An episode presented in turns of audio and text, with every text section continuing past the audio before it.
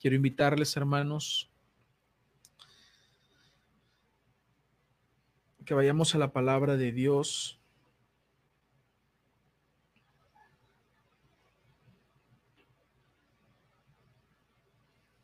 Al Salmo 56, versículo 3.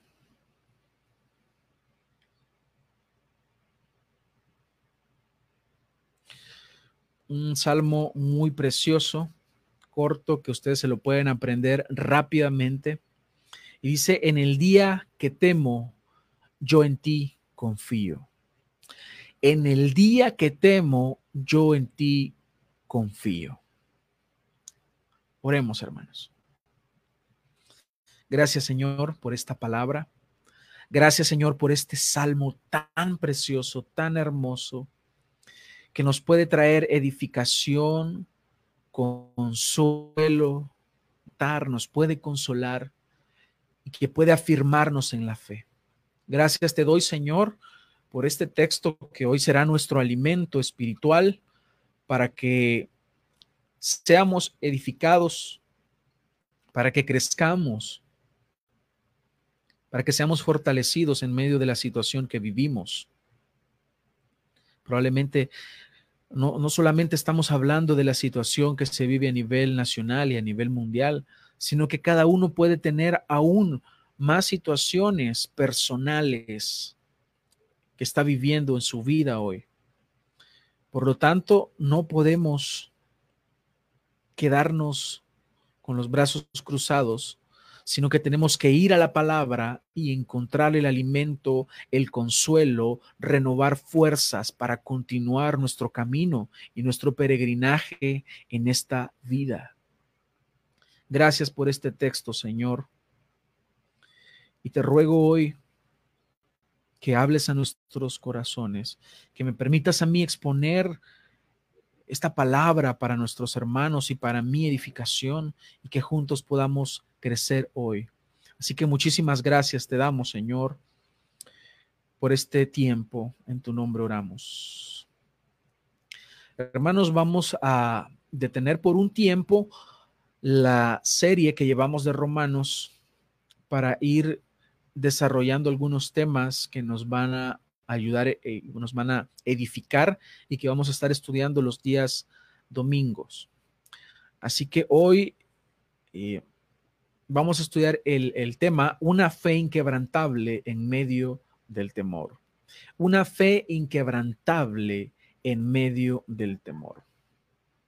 Hace más de un año mi hija Belén enfermó gravemente, eh, tuvo ya unas complicaciones y los doctores se dieron cuenta por medio de unos estudios que las defensas de su cuerpo estaban bajas y esto era grave para ella porque estaba expuesta a muchas enfermedades y de esta, de esta situación podría derivar leucemia, lo cual nos hizo que nosotros nos preocupáramos mucho. La niña fue ingresada en el hospital de niños Benjamín Bloom y mi esposa se encargó de cuidar de ella eh, y a pesar del cansancio, ella pudo cumplir esta labor. Algunos de ustedes se dieron cuenta de esta situación que estuvimos viviendo, la pusimos en oración, estuvimos orando mucho por mi hija y gracias al Señor, pues ella pudo salir de esta situación, a pesar de que era muy difícil.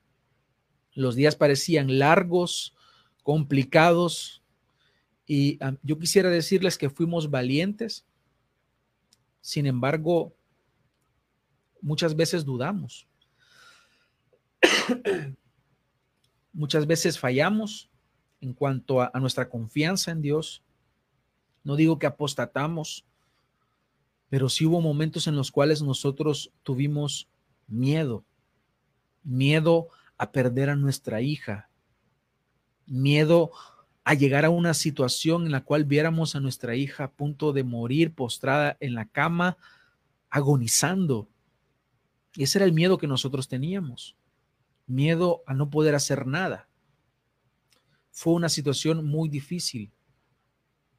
Y fue, puedo decir que es uno de los momentos más duros eh, de mi vida, en el que he sentido un verdadero temor, un temor eh, muy fuerte y he visto mi confianza en Dios tambalear, en el sentido no que voy a negar la fe, pero sí dudando de los propósitos de Dios. y por la gracia de Dios estoy seguro que yo no negué mi fe, permanecí en el Señor y no fue por mí mismo, sino que fue por el Señor. Fue porque Él me sostuvo, fue porque Él me ayudó a permanecer, a creer en Él. Y han habido otras ocasiones en las que he estado a punto de morir físicamente, perder la vida. Han habido situaciones difíciles, complicadas, situaciones económicas, de salud complicadas. Pero esta situación la considero más relevante porque tiene que ver con lo que uno más ama y, es, y son los hijos. Y resulta, hermanos, que habrán muchas situaciones que nos van a atemorizar en nuestra vida. Yo les estoy poniendo el ejemplo de una en la cual yo sentí un verdadero temor a las cosas que ya les he mencionado. Pero van a haber muchas situaciones en nuestra vida en las cuales vamos a llenarnos de temor y que en realidad estas situaciones van a revelar lo que hay en realidad en nuestro corazón. Porque todo lo que sucede en nuestra vida nos muestra qué es lo que hay en nuestro corazón. Dios prueba los corazones, no porque Él necesite saber lo que hay en nuestros corazones, Él ya sabe lo que hay.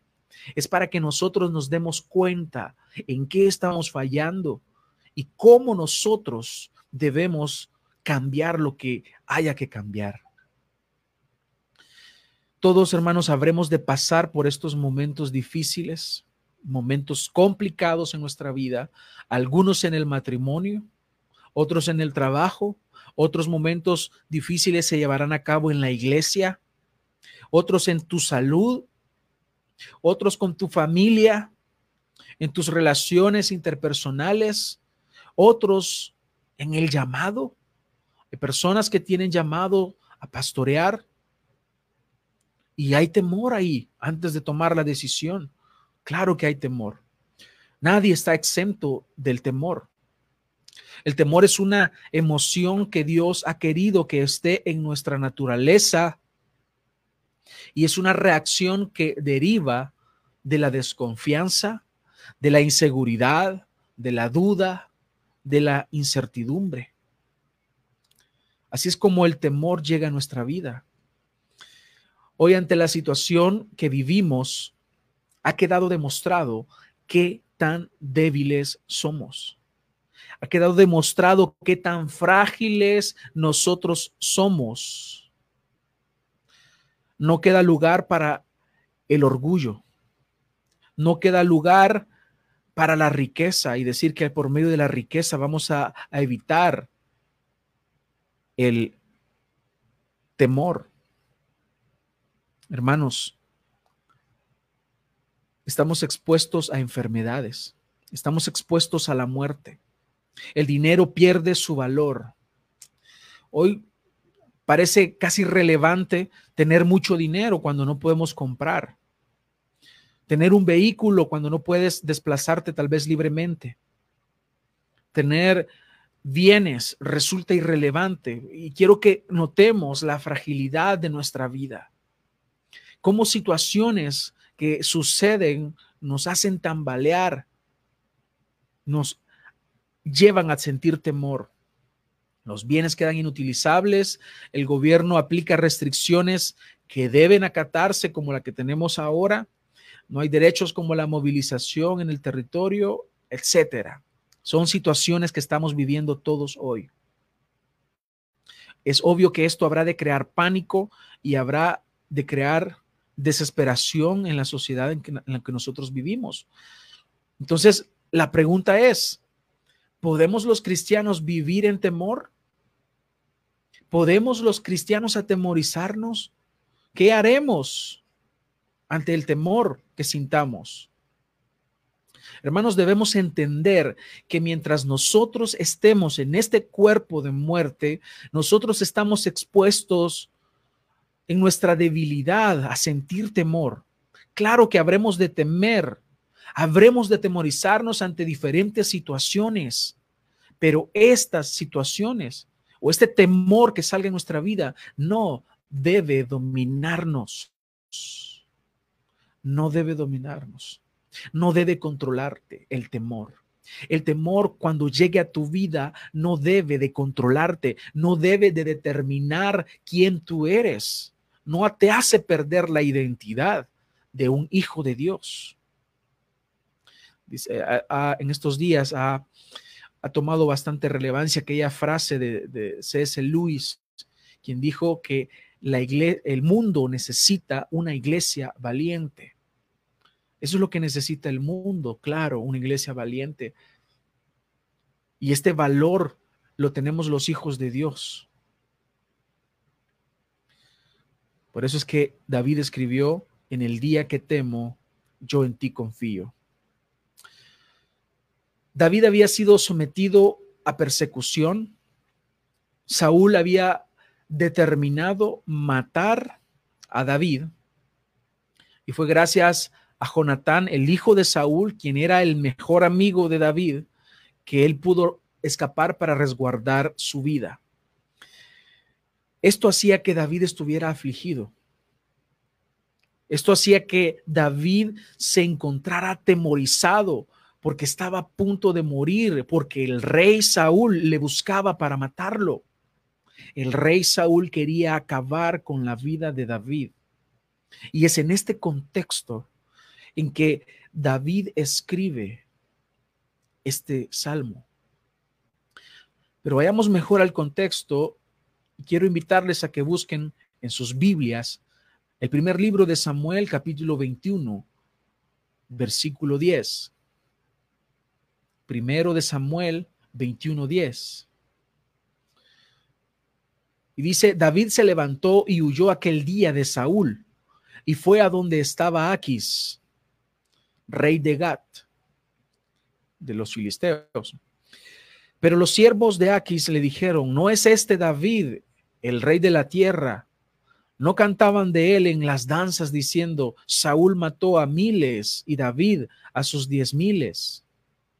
David tomó en serio estas palabras. Versículo 12 dice, y temió grandemente a Aquis, rey de Gat sumado al temor que sentía porque David le perseguía, hay otro temor, y es que el rey de Gat, Aquis, también podía matarlo. Y astutamente lo que hizo David para resguardar su vida es que se fingió demente ante sus ojos, dice el versículo 13, y actuaba como loco en medio de ellos. Escribía garabatos en las puertas de la entrada y dejaba que su saliva le corriera por la barba. Entonces Aquis dijo a sus siervos, he aquí, veis al hombre portándose como un loco. ¿Por qué me lo traéis? ¿Acaso me hacen falta locos que me habéis traído a este para que haga de loco en mi presencia? ¿Va a entrar este en mi casa? Esa fue la situación que vivió David que también trajo más temor al que ya tenía. Pero en el en primero de Samuel 27, 27 más adelante se nos dice, entonces David se dijo, él se dijo a sí mismo, ahora bien, voy a perecer algún día por la mano de Saúl. Él estaba resignado y casi seguro de que Saúl le iba a matar. Lo mejor para mí es huir a la tierra de los filisteos. Saúl se cansará y no me buscará más en todo el territorio de Israel y escaparé de su mano. Es en este contexto de persecución, de temor, que David escribe, en el día que temo, yo en ti confío. Seguramente, hermanos, cualquiera de nosotros, al saber que corre este peligro, va a sentir este tipo de temor. Va a sentir un escalofrío quizás, un temor muy grande. Y hay algunas verdades y principios que quiero obtener de este corto salmo, este versículo, en el día que temo, yo en ti confío. Porque de la misma manera que David es atemorizado, nosotros también nos atemorizamos hoy en día. Tenemos temor en nuestra vida. Lo primero que quiero destacar de este texto es que David escribe en el día que temo. Le está dando por sentado que va a llegar un día en el cual vamos a sentir temor. El día que temo, entonces, siempre llegará. Siempre llegará ese día. Pero ¿cómo es posible que este hombre sienta este temor si él ha tenido una gran gloria, ha tenido una victoria que ha sido grande y que ha sido escuchada en los alrededores, en las naciones de alrededor? Por eso es que estas personas dijeron, ¿acaso no es este de quien se decía que mató a diez mil? Pero veamos David, de David la gloria que vivió. Si yo les hago la pregunta, ¿cuál es el pasaje o qué es lo más conocido que ustedes recuerdan de David? Y estoy muy seguro que lo primero que vendrá a su mente es cuando David mató a Goliat, el gigante filisteo. Ustedes recuerdan qué era lo que la gente gritaba. Vamos a primero de Samuel 18, 6. Dice, y aconteció que cuando regresaban al volver David de matar al filisteo, las mujeres de todas las ciudades de Israel salían cantando y danzando al encuentro del rey Saúl, con panderos, con cánticos de júbilo y con instrumentos musicales. Las mujeres cantaban mientras tocaban y decían, Saúl ha matado a sus miles y David a sus diez miles. Entonces Saúl se enfureció, pues este dicho le desagradó y dijo, han atribuido a David diez miles, pero a mí me han atribuido miles. ¿Y qué más les falta sino el reino? Ese es el origen del enojo y la envidia de Saúl respecto a David. Pero esta es la gloria de David. Claramente vemos que el pueblo estaba alegre y fascinado con la gran hazaña que había acompañado a David. ¿Y quién no se iba a emocionar con semejante hazaña? Tan grande fue esta entrada triunfal que más adelante vemos que los filisteos se acordaban de esto. También en primero de Samuel 21:10 dice, David se levantó y huyó aquel día de Saúl y fue a donde estaba Aquis, rey de Gat. Pero los siervos de Aquis le dijeron, ¿no es este David el rey de la tierra? Se, se acordaban de esto, no cantaban de él, Saúl mató a miles y David a sus diez miles. Ellos estaban conscientes de la gloria que había vivido eh, David. Estaban conscientes. Entonces, sabemos que él fue un hombre valiente. Sabemos que fue un hombre que hizo una gran hazaña. Pero ahora David, este valiente, ese que había matado a diez mil, ahora estaba atemorizado porque le perseguían para matarlo. Pero hay una pregunta interesante. ¿De dónde es que David tenía su confianza? Porque para poder obtener o lograr la hazaña que logró ante los filisteos, al matar al gigante Goliat, la pregunta es, ¿cómo es que él tenía esa confianza? Quiero invitarles ahora que vayan a primero de Samuel 17, 31. Es importante que entendamos que David no era valiente por confiar en sí mismo. David era valiente y no tuvo temor en aquella situación porque confiaba plenamente en Dios. Esto es lo que nos dice primero de Samuel. Y aquí nos vamos a ir aquella situación en la cual está el gigante eh, delante del pueblo de Israel, llamándolos a pelear, está retándolos.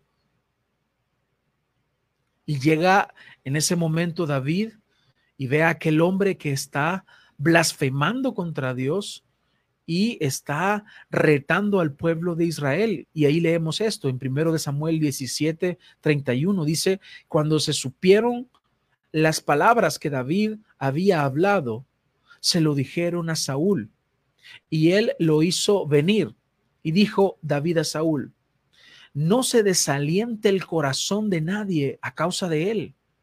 Tu siervo irá y peleará con este filisteo. Vemos estas palabras que está diciendo este joven. Está confiado. Pero vemos, vamos a ver más adelante que no es una confianza puesta en sí misma, en sí mismo, no es una confianza egoísta, es una confianza en Dios. Entonces, Saúl dijo a David, Tú no puedes ir contra este filisteo a pelear con él, porque tú eres un muchacho y él ha sido un guerrero desde su juventud. Pero David respondió a Saúl, tu siervo apacentaba las ovejas de su padre, y cuando un león o un oso venía y se llevaba un cordero del rebaño, yo salía tras él, lo atacaba y lo rescataba de su boca y cuando se levantaba contra mí, lo tomaba por la quijada, lo hería y lo mataba. Tu siervo ha matado tanto al león como al oso, y este filisteo incircunciso será como uno de ellos, porque ha desafiado a los escuadrones del Dios viviente. Y David añadió, el Señor me ha librado de las garras del león y de las garras del oso, me librará de la mano de este filisteo. Y Saúl dijo a David, ve y que el Señor sea contigo. La confianza de este joven, la confianza de David estaba puesta en el Señor.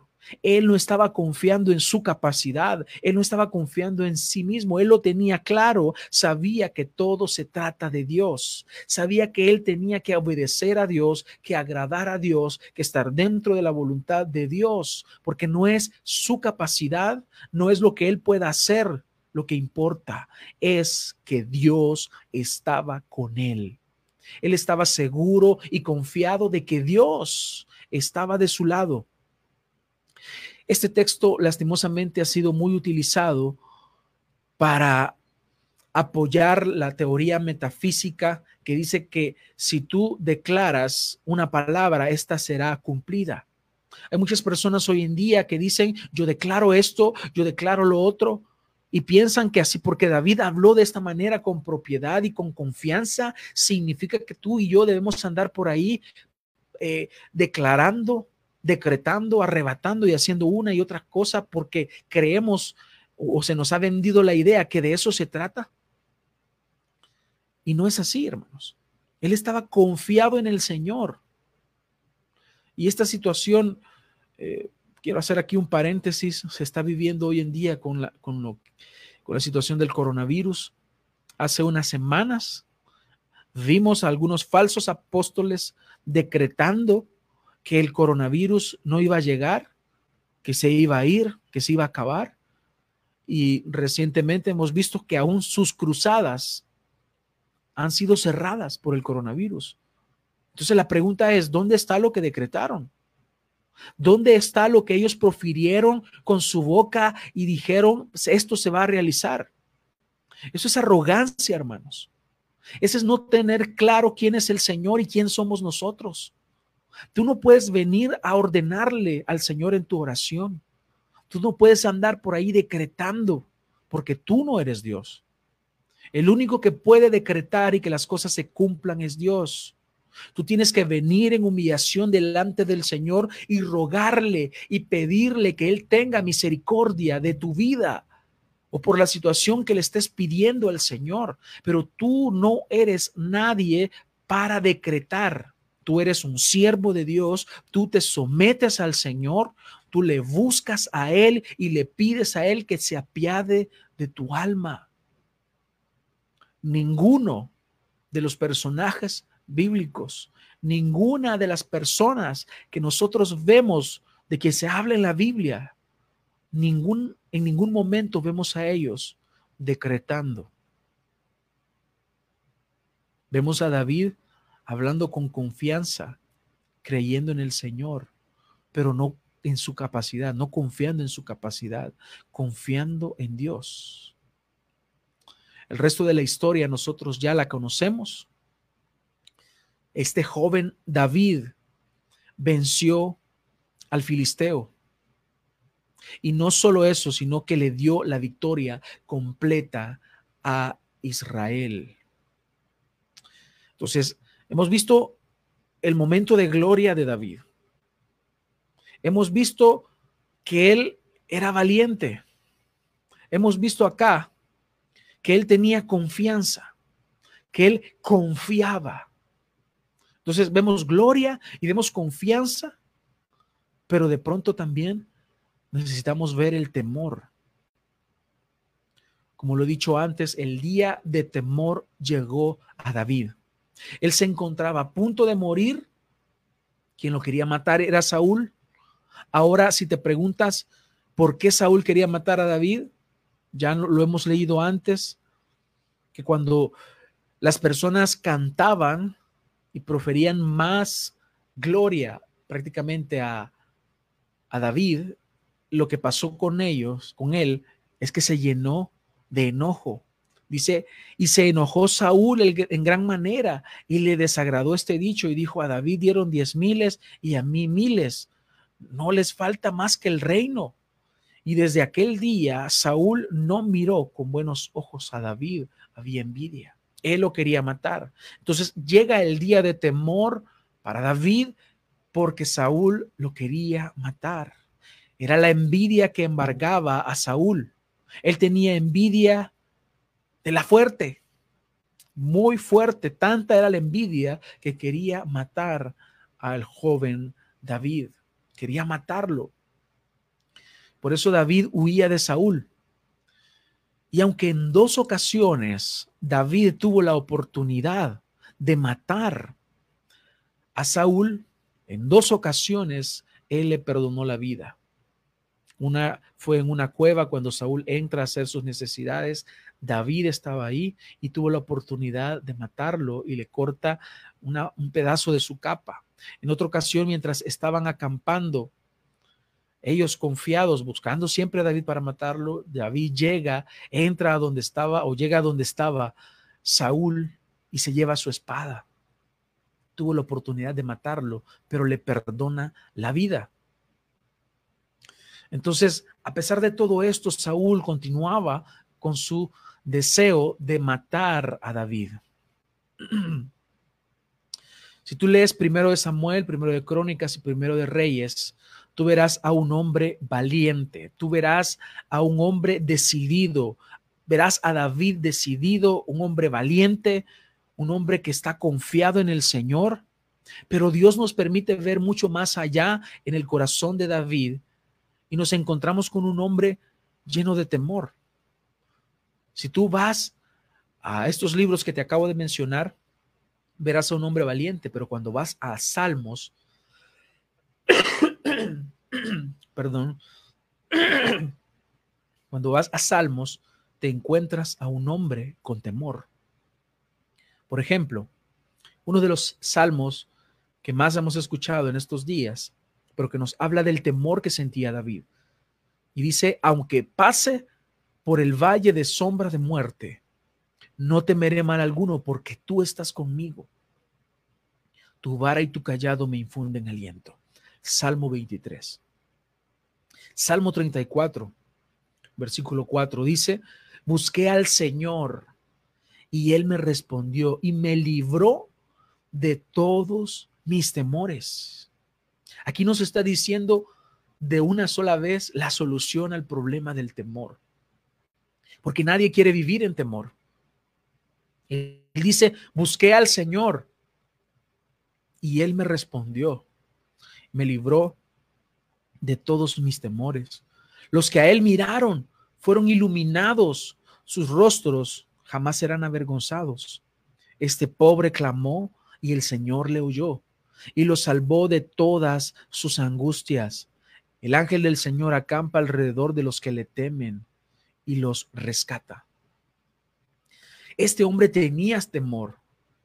Estaba a punto de morir, estaba siendo perseguido, había angustia en su corazón, Pero Él nos dice acá de una vez lo que Él ha hecho y es que Él buscó al Señor y Él me respondió. Él me libró de mis temores. Se trata de ir a Él. Y aunque David tenía astucia, aunque David era un, gran guerrero, aunque David era un hombre muy inteligente, él sabía que no se trataba de las capacidades que él tuviera, sino de confiar al Señor. Por eso es que él va al Señor. Él dice, busqué al Señor. ¿Estás buscando tú al Señor en medio del temor? ¿Estás buscando tú a Dios? ¿Hacia quién corres en medio del temor? ¿Hacia quién vas en medio de la angustia? Debes correr al Señor. No tienes a dónde ir para un hijo de Dios. No hay otra opción más que ir a la roca que es más alta que yo, como lo dice el salmista en otra ocasión. No tenemos otra alternativa más que ir al Señor. Él te libra del temor. Él te libra de la angustia. Es Él quien te ayuda. Busqué al Señor y Él me respondió. El Señor te responde ayudándote, librándote de esos temores que tú tienes. Así que no importa quién seas, Dios puede ayudarte. Ve al Señor. Si tú eres una persona que no ha creído en el Señor, busca a Dios, arrepiéntete de tus pecados cree en el Señor Jesucristo y serás salvo. Si tú eres un hijo de Dios, entonces corre igual al Señor. Como lo he dicho antes, la única manera de huir de la ira de Dios es corriendo hacia Dios, es yendo hacia el Señor. Así que cualquier persona puede venir al Señor. Dice, si alguno viene a mí, yo no le echo fuera. Ve al Señor corre al Señor. Hoy en estos días, cuando has sentido temor, el único consejo que te puedo dar es arrepiéntete de tus pecados, cree en el Señor y serás salvo. Es siempre el Evangelio, es correr al Señor, es buscar a Dios, es ir hacia Él. No tenemos nada más que hacer más que buscar al Señor. Y no importa quién seas, siempre llegará para ti el día de temor. Siempre llegará el día del temor. Al valiente se le llega el día del temor. Al orgulloso, al que confía en sus riquezas, al que confía en su influencia. Pero yo tengo amigos del gobierno. Yo me las puedo de todas. A mí no me va a pasar esto, no me va a pasar lo otro. Yo tengo mucho talento, yo tengo estas capacidades. No importa quién seas, también te llegará el día de temor. Ante esta situación que vivimos, nos damos cuenta que no importa cuánto dinero tengas, no puedes confiar en las riquezas. La pregunta es entonces, ¿cómo respondemos cuando llega el día de temor? Ese día que habrá de llegar tarde o temprano, si no es que estás ahora en el día del temor. ¿Cómo responderás ante el temor? ¿Cómo responderás ante las situaciones que te atemorizan? ¿Te sumergirás en la desesperación o confiarás en el Señor y en su soberanía? Confía en Dios. Confía en Él, descansa en la soberanía de Dios, descansa en que Él es poderoso. Este temor que nosotros sentimos es parte de nuestra débil humanidad. Ya lo ha dicho Pablo en Romanos 7:24, miserable de mí, ¿quién me librará de este cuerpo de muerte? Y Pablo sabía que no hay motivos para enorgullecernos de este cuerpo de muerte. Mientras nosotros estemos en este cuerpo, habremos de ser débiles. Tenemos que aceptar que somos frágiles, débiles y que estamos aún en este cuerpo mortal que está viciado y que no tenemos aún esos cuerpos glorificados que por la promesa y la esperanza que guardamos en el Señor, un día habremos de tenerlos. Un día tendremos cuerpos glorificados. Esto corruptible, nos dice la palabra, se vestirá de incorruptibilidad. Pero mientras tanto, somos frágiles, somos débiles y estamos expuestos a diferentes situaciones al pecado, a los temores. Y no tenemos esos cuerpos glorificados con los que vamos a adorar al Señor eternamente. Por eso es que aún podremos tener temor. Y no le creas a aquellas personas que de forma imprudente muchas veces dicen, ah, yo, yo soy hijo de Dios y yo voy a hacer esto y voy a hacer lo otro porque son hijos de Dios. Hay muchas personas que te van a decir, eh, por ejemplo, otros ya estarán hablando y criticando porque hay iglesias cerradas, hay, algunas personas que se están reuniendo en este momento, tampoco eh, sabemos, no sabemos ahorita las situaciones en las cuales estarán, pero según hemos escuchado las disposiciones del gobierno, no hay permiso de movilización en este momento, por lo tanto, se deberían acatar las instrucciones. Pero hay muchas, hay muchas personas que van a, a decir, no, yo no tengo temor, yo no tengo miedo. O te van a decir, no tengas miedo, como queriendo suprimir esta emoción. El problema no es sentir miedo, el problema no es sentir temor, el problema es que el temor permanezca en ti y ese temor te domine. No puedes dejarte dominar por el temor. Ese temor surge de diversas razones, por incertidumbre, por no querer sufrir. Muchas veces no queremos sufrir y tenemos miedo al sufrimiento y por eso sentimos ese temor. Y en tercer lugar, ese temor surge por poner tu mirada en ti mismo. Repito, ese temor surge por la incertidumbre de lo que va a suceder, por no querer sufrir y por poner tu mirada en ti mismo. A todas estas razones, Dios nos ha hablado ya en su palabra. Y quiero que notes acá la importancia de la palabra de Dios.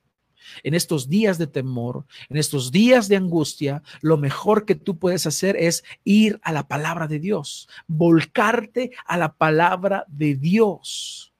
Abre tu Biblia todos los días. Si tú decías, ay, que no tengo tiempo para leer la Biblia porque voy al trabajo. Ahora tendrás tiempo de sobra para leer la palabra de Dios, para sumergirte en el río de la palabra de Dios. La palabra de Dios debe gobernarte. En estos días de angustia y temor, lo mejor que podemos hacer es descansar en la palabra de Dios, que la palabra de Dios nos alimente. Ante la incertidumbre, mira lo que Dios dice y yo les doy vida eterna y jamás perecerán y nadie las arrebatará de mi mano. Dime si no encuentras seguridad en esto. Puedes tener incertidumbre del futuro. Puedes tener incertidumbre de cómo voy a hacer para abastecer mi, mi casa. ¿Y cómo voy a hacer si no estoy vendiendo? ¿Y cómo voy a hacer si tengo estos problemas? Mira, lo que dice el Señor es que Él te ha dado vida eterna es que Él te ha dicho que no perecerás y nadie te arrebatará de su mano. Está hablando acá de la salvación de los justos, de aquellos que Él ha comprado, de los redimidos. Él está hablando acá de que nuestra salvación está segura en Él. Por lo tanto, si yo sé que estoy seguro en Él, si yo sé que Él me ha salvado, si yo sé que Él me preserva para su gloria, si yo sé que Él me está guardando, yo puedo descansar en Él. Se muere la incertidumbre, se va la incertidumbre para dar lugar a algo tan precioso como es la confianza en nuestro Dios y en la obra completa que Él ha hecho a favor de sus redimidos por los méritos de Cristo. Así que la incertidumbre puede morir con esta confianza plena que Él te ha dado vida eterna y nadie las arrebatará de su mano, dice su palabra. En cuanto a no querer sufrir, ¿qué es lo que nos dice la Biblia? La Biblia es clara. Y Dios te dice, vas a sufrir. Dios te dice, habrá sufrimiento. Muchos hoy en día, a muchos hoy en día se les enseña a que pueden vivir su mejor vida ahora. Tu mejor vida no es ahora, no es en este tiempo, no es en este cuerpo miserable. Tu mejor vida es en la gloria venidera. Ahora, Dios te dice, vas a sufrir. En Juan 16, 33 dice, estas cosas os he hablado para que en mí tengáis paz. En el mundo tendréis aflicción. Dios te está garantizando el sufrimiento y las aflicciones, pero al mismo tiempo te anima y te exhorta a que confíes. Dice, pero confiad, yo he vencido al mundo. Él ha vencido. Y por la victoria que Él ha logrado es que yo puedo estar tranquilo y es que yo puedo tener paz. Él ha escrito la palabra, Él ha dado la palabra para que tú tengas paz. Él ha hablado para que tú encuentres paz en Él. En el mundo tendréis aflicción. Cuando tú evangelizas a alguien, no le digas, mira, todos tus problemas se van a acabar. Mira, ven al Señor y cree en Él y de aquí en adelante tendrás una vida maravillosa, una vida formidable, porque no sucederá eso. No sucederá eso. ¿Sabes lo que va a suceder? Es que tendrá sufrimiento. Es que probablemente su familia lo aísle. Su familia no le hable. Sus amigos se vayan. En el trabajo va a tener problemas. ¿Por qué? Porque el mundo estará en contra de los hijos de Dios porque así como le aborrecieron a él, te aborrecerán a ti. Así que si no quieres sufrir, el Señor te dice, tendrás aflicciones, tendrás sufrimiento, habrá dolor, habrá angustia, habrá tribulación, pero confía, confiad. Y confiad es un imperativo. Confiad no es una sugerencia. Confiad no es algo que yo te estoy proponiendo, confiad es un mandato de Dios. El Hijo de Dios confía, tiene fe en el Señor. Es esa fe de la que hablamos. Esa es la fe inquebrantable en medio del temor. Y en cuanto a poner tu mirada en ti mismo, el Señor te dice en Hebreos 12.1, por tanto, nosotros también teniendo en derredor nuestro tan grande nube de testigos, despojémonos de todo peso y del pecado que nos asedia y corramos con paciencia la carrera que tenemos por delante.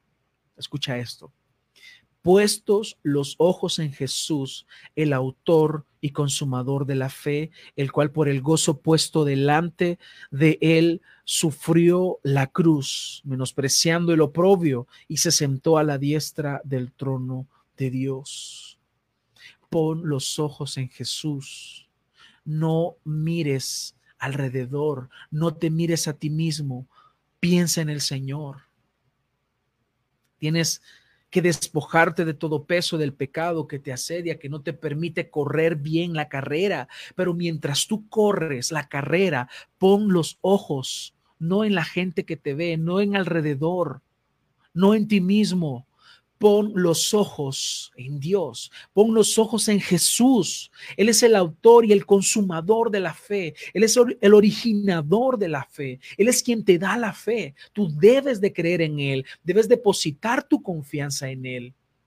No en nada más, no en nadie más. Así que si hay incertidumbre, Él te da vida eterna y nadie te arrebatará de su mano. Si no quieres sufrir, el Señor te responde y te dice que en el mundo tendrás aflicción, pero que confíes en Él porque Él ha vencido al mundo. Y si estás poniendo tu mirada en ti mismo y eso ha causado temor, el Señor te dice, pon los ojos en Jesús, pon los ojos en Cristo, en el autor de la fe. ¿Y sabes por qué Él es el consumador? Porque Él te da la fe y te mantiene en fe hasta el día que tú mueras o hasta el día de su venida para que te mantengas creyendo en Él. Él es el consumador de la fe, porque la fe es un don de Dios. Por eso la única respuesta válida ante el temor es la fe. Fe en el griego es pistis, que significa confianza. Entonces, ¿crees todo esto? ¿Crees tú la palabra del Señor? Entonces, despójate del temor. No dejes que el temor te controle. No dejes que el temor te domine. No estés viendo la situación a tu alrededor. Mira a Dios. El día jueves nosotros estudiábamos y muy precioso lo, lo que veíamos, cuál es el propósito y el fin del hombre, que es glorificar a Dios y disfrutar de Él para siempre. Glorifica a Dios en medio del temor, en medio de la aflicción, en medio de la dificultad. No veas la situación para atemorizarte. Ve que esta es una oportunidad para glorificar a Dios, que Él sea glorificado en medio de tu temor, en medio de la angustia. Glorifícale, adóralo, exáltalo solo a Él. Cambia tu temor por la confianza plena en Dios. Ahora, para librarte del temor, es importante que tú sepas quién eres tú. Es importante que tú entiendas quién tú eres y también quién es Dios en quien tú has de confiar. ¿En quién estás poniendo tu mirada ahora? ¿En el presidente? ¿En el Estado?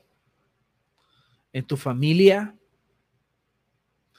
No es el presidente, no es el gobierno, no es el Estado en quien tú debes confiar, no es en ti mismo, confía en Dios, cree en Dios. ¿Por qué debes de poner la mirada en Dios? ¿Quién es Jesús? Mira, quiero leerte un precioso pasaje en Colosenses 1.15 respecto a Jesús. ¿Por qué tú tienes que poner tu mirada en Jesús? La respuesta es breve, porque Jesús es Dios. Por eso, Jesús es Dios. Colosenses 1:15 nos dice, Él es la imagen del Dios invisible, el primogénito de toda creación porque en Él fueron creadas todas las cosas, las que hay en los cielos y las que hay en la tierra, visibles e invisibles, sean tronos, sean dominios, sean principados, sean potestades. Todo fue creado por medio de Él y para Él, y Él es antes de todas las cosas, y todas las cosas en Él subsisten, y Él es la cabeza del cuerpo que es la iglesia, Él es el principio, el primogénito de los muertos, para que en todo tenga la preeminencia, por cuanto agradó al Padre que en Él habitase toda plenitud, y por medio de Él reconciliar consigo todas las cosas, así las que están en la tierra como las que están en los cielos haciendo la paz mediante la sangre de su cruz. Por eso debes de poner tu mirada en Jesús, por quién es Él y por todo lo que Él ha hecho. Porque Él es Dios, porque Él es la imagen del Dios invisible, porque Él es Dios mismo, porque en Él fueron creadas todas las cosas. Porque todo ha sido creado por medio de Él y para Él puestos los ojos en Jesús. Entonces, al leer esto, no nos queda nada más que confiar en Jesús. Tu fe debe estar puesta en Jesús, el Hijo de Dios. Tu fe debe estar colocada en Jesús. Que tu fe sea inquebrantable.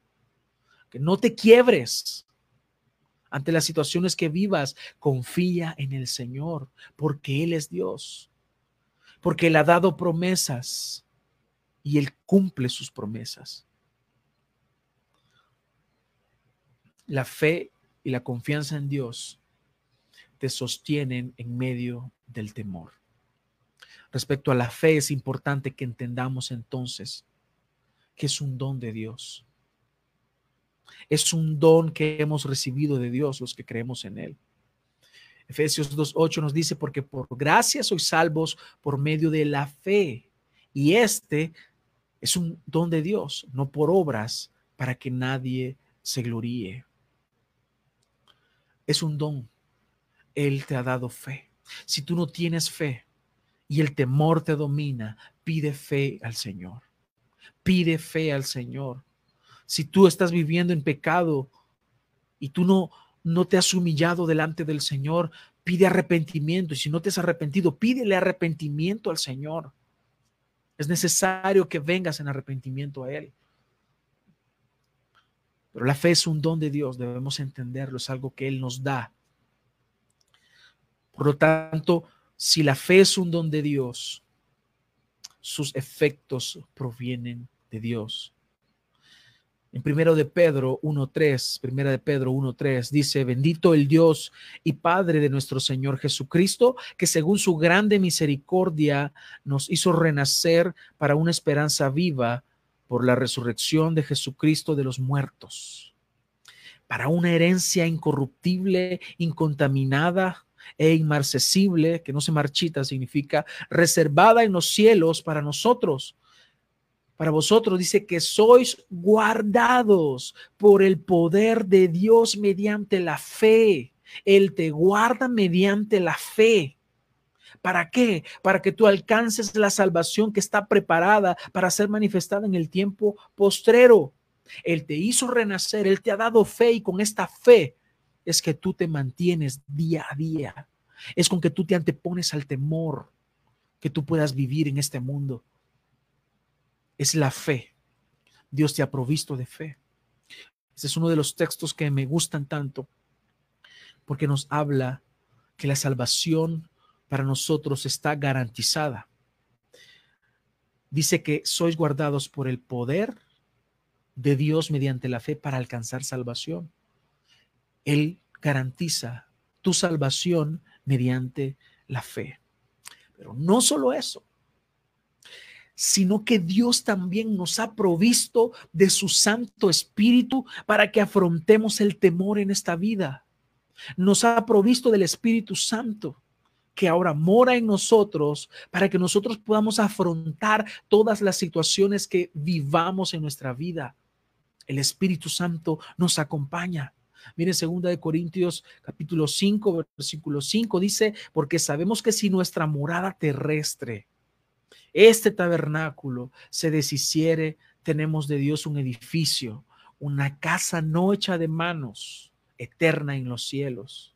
Cuando dice este edificio, se refiere al cuerpo. Este tabernáculo, cuando dice este tabernáculo, se refiere al cuerpo. Dice que si ese cuerpo se deshiciere, tenemos de Dios un edificio, una casa no hecha de manos, eterna en los cielos. Habla de la gloria postrera. Y por esto también gemimos deseando ser revestidos de aquella nuestra habitación celestial. Él quisiera estar en la gloria que está esperando que se va a llevar a cabo posteriormente, pues así seremos hallados vestidos y no desnudos.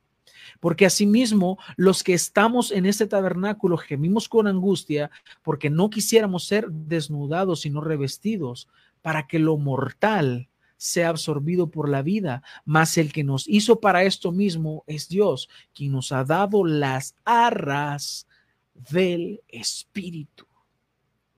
Por lo tanto, si en ti mora el Espíritu Santo, esa es una garantía. Te ha dado el Espíritu Santo. Esa es una garantía. Entonces, si el Espíritu Santo nos ha sido dado, entonces, ¿qué es lo que sigue? ¿Cuál es la respuesta? ¿Cuál es la reacción ante esto? Nos dice el versículo 6 en este mismo texto que estamos leyendo. Así que vivimos confiados siempre.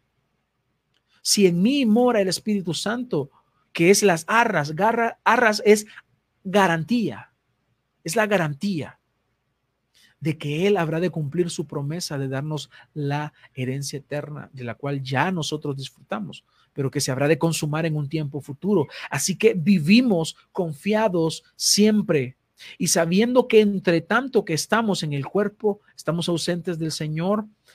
Y ojo, versículo 7, porque por fe andamos, no por vista. Andamos por fe, no por vista.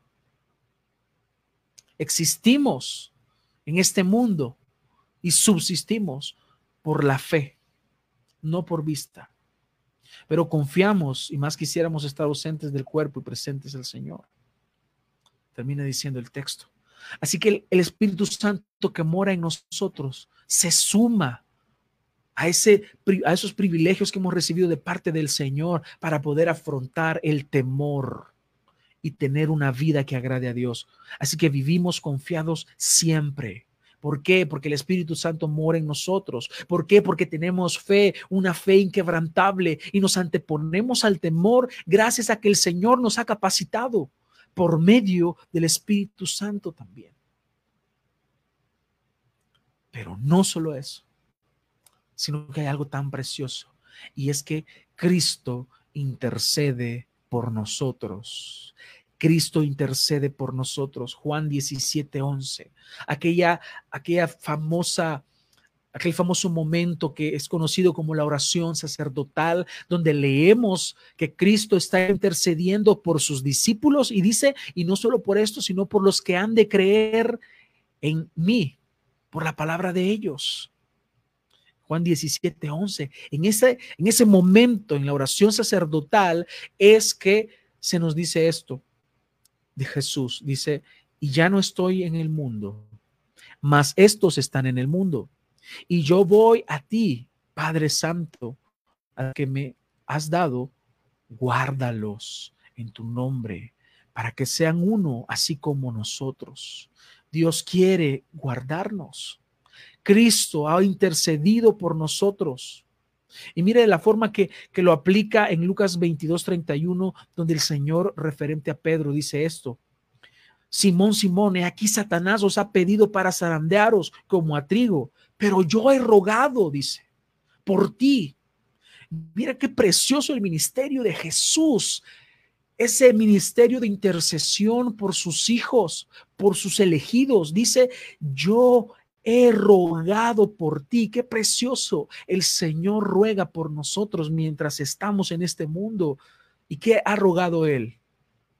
Que no suframos, que tengamos dinero, que seamos prosperados y prosperados y prosperados en cuanto a lo material. No. Mira lo que el Señor ha pedido. Yo he rogado por ti que tu fe no falte.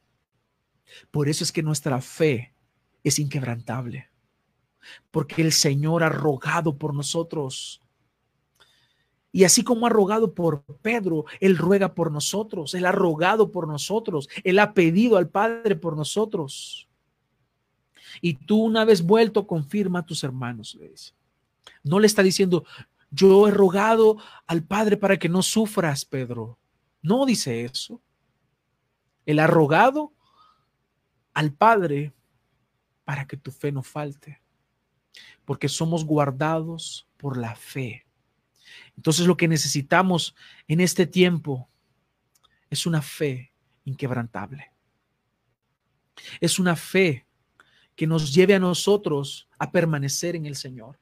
Por eso, en el día que temo, yo en ti confío. Esta es la respuesta de los hijos de Dios. Eso es lo que nos dice este salmo, que cuando hay temor, cuando hay angustia, ese día confía en el Señor. Ese día cree en el Señor. Ese día deposita tu confianza plena en el Señor. Ese día no pongas tu mirada en lo demás, en lo que está alrededor. Ese día confía en el Señor. Cuando el temor llega, confía en el Señor. Cree en el Señor porque Él es Dios, porque Él intercede por ti. Cristo ha intercedido por ti, porque tienes al Espíritu Santo, porque Él te guarda.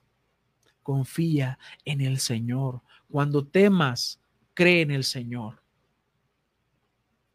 Quiero concluir con este Salmo, el 34, que ya lo leímos. Busqué al Señor y Él me respondió y me libró de todos mis temores.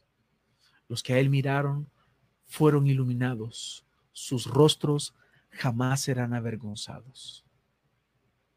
Hermanos, concluyo con esto. Apliquemos esto en nuestra vida, hermanos. La palabra nos muestra que este hombre ha confiado en Dios a pesar del temor. La manera en que nosotros podemos aplicar esto hoy es descansando en Él, es confiando en su soberanía. Que a pesar de lo que nosotros vivamos, debemos confiar en el Señor.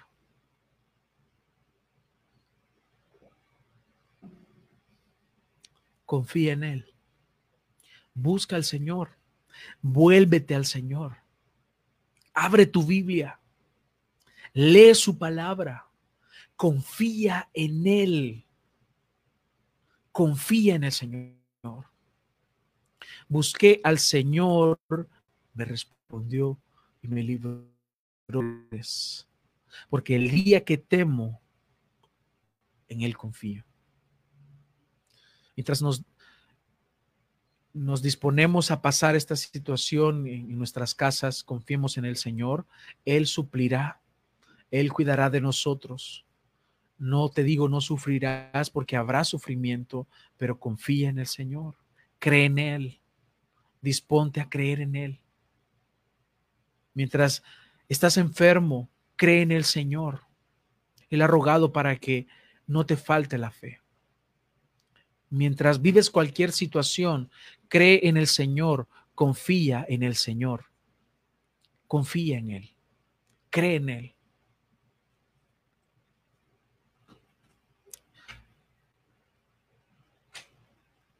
El día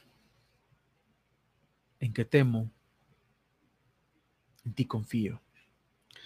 Que el Señor bendiga su palabra y que nos ayude a vivirla. Confiemos en el Señor. No tenemos otra opción mejor. Es la única opción. Confiar en nuestro Dios. Quiero invitarles a que oremos